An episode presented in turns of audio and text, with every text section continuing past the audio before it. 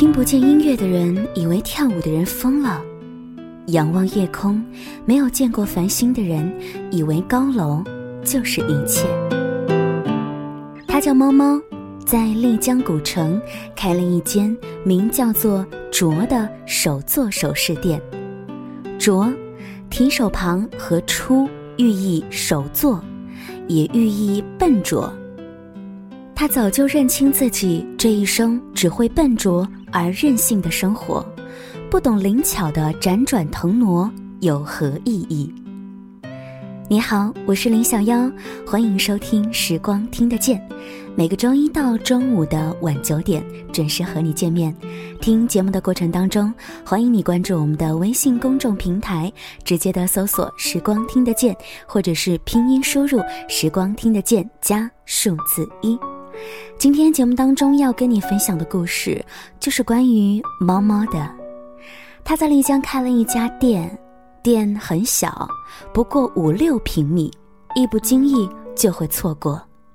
整整七年的时间了，他守着这一家小店，以手抵心，靠着做饰品的手艺，生活在好风如水、清景无限的丽江，过喜欢的生活，与投缘的人。钱攒够了就关店，背起包去旅行，自在而随性，是他曾经在心里面描画的理想样子。毛毛是二零零八年来到的丽江，那一年他刚刚大学毕业，不知道要找什么样的工作，他在心里开始幻想生活的样子，能看到大片没有被高楼和电线分割的天空。有大团的云朵，不被束缚，能自在的生活。来到丽江之后，关于理想生活的种子找到土壤。天空总是很蓝，飘着大片大片的云朵。古城里的人慢悠悠的生活。毛毛心底生出了一种终于回到应归处的奇妙感受。本来打算四处游荡的心。一下子安定了。受到当时男朋友的影响，毛毛就开始接触手作饰品，一接触就喜欢上了，就好像找到了充满诗意的表达方式，同时呢，也给了他自由生活的底气。过了一段时间，开始售卖自己的作品，而收入就像是天气，时雨时晴。那时的丽江远远不像如今如此的商业化，毛毛常常面临着经济窘迫的状况。最窘迫的时候，家里没有一点食物，钱包比脸还干净，真不知道第二天到底要怎么活下去才好。才女刘玉说过这样的一句话：“有时候，人所需要的，是真正的绝望。真正的绝望和痛苦、悲伤。”没什么关系，它让人心平气和，让你意识到你不能依靠别人、任何人而得到快乐。它让你谦卑，因为所有别人带给你的都成了惊喜。它让你只能返回自己的内心。真的是这样，不知道第二天要怎么过下去的时候，猫猫完全不是一副苦大仇深的模样。他还笑着调侃：“最不济也就是上街拿一点饰品换点吃的。”可你看，上天好像会照应那些走投无路的人。第二天，毛毛卖饰品就赚到了八百多块钱，解了燃眉之急。小日子就这样沟沟坎坎的过着，却始终也没有见到真正的走投无路。毛毛从来没有对他所选择的生活方式有任何一丝的迷茫或者是后悔的情绪。他说：“人啊，不妨要大胆一点，活成自己喜欢的样子。放心吧，再怎么折腾也饿不死的，反而会越过越觉得如意。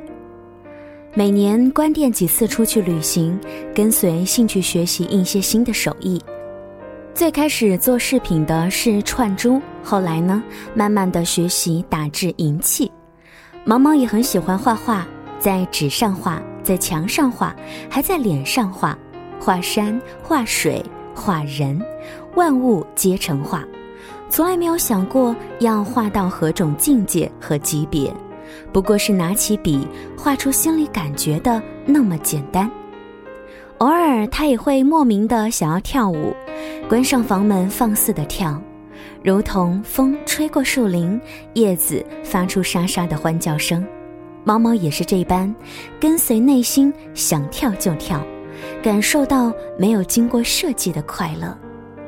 毛毛说，他身心笨拙，在城市里生活时心像浮萍，孤单没有去处，也做不到委曲求全，索性呢就放下一切，就是要看看，即便任性而笨拙的过完一生，结果又能如何？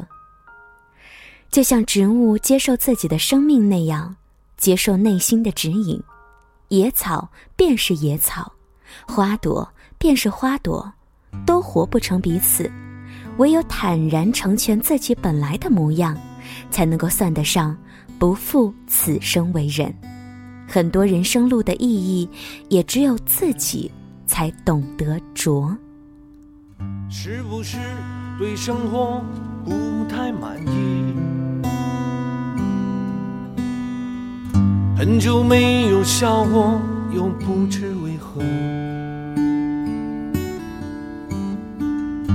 既然不快乐，又不喜欢这里，向西去大理。路程有点波折，空气有点稀薄。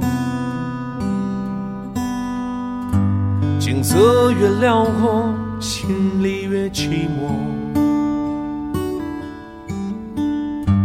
不知道谁在何处等待，到后来的后来，谁的头顶上没有灰尘。谁的肩上没有过齿痕？也许爱情就在洱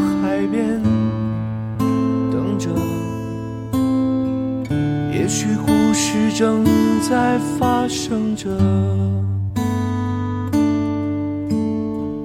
谁的头顶上没有灰尘？谁的肩上没有过齿痕？也许爱情就在洱海边许故事正在发生着。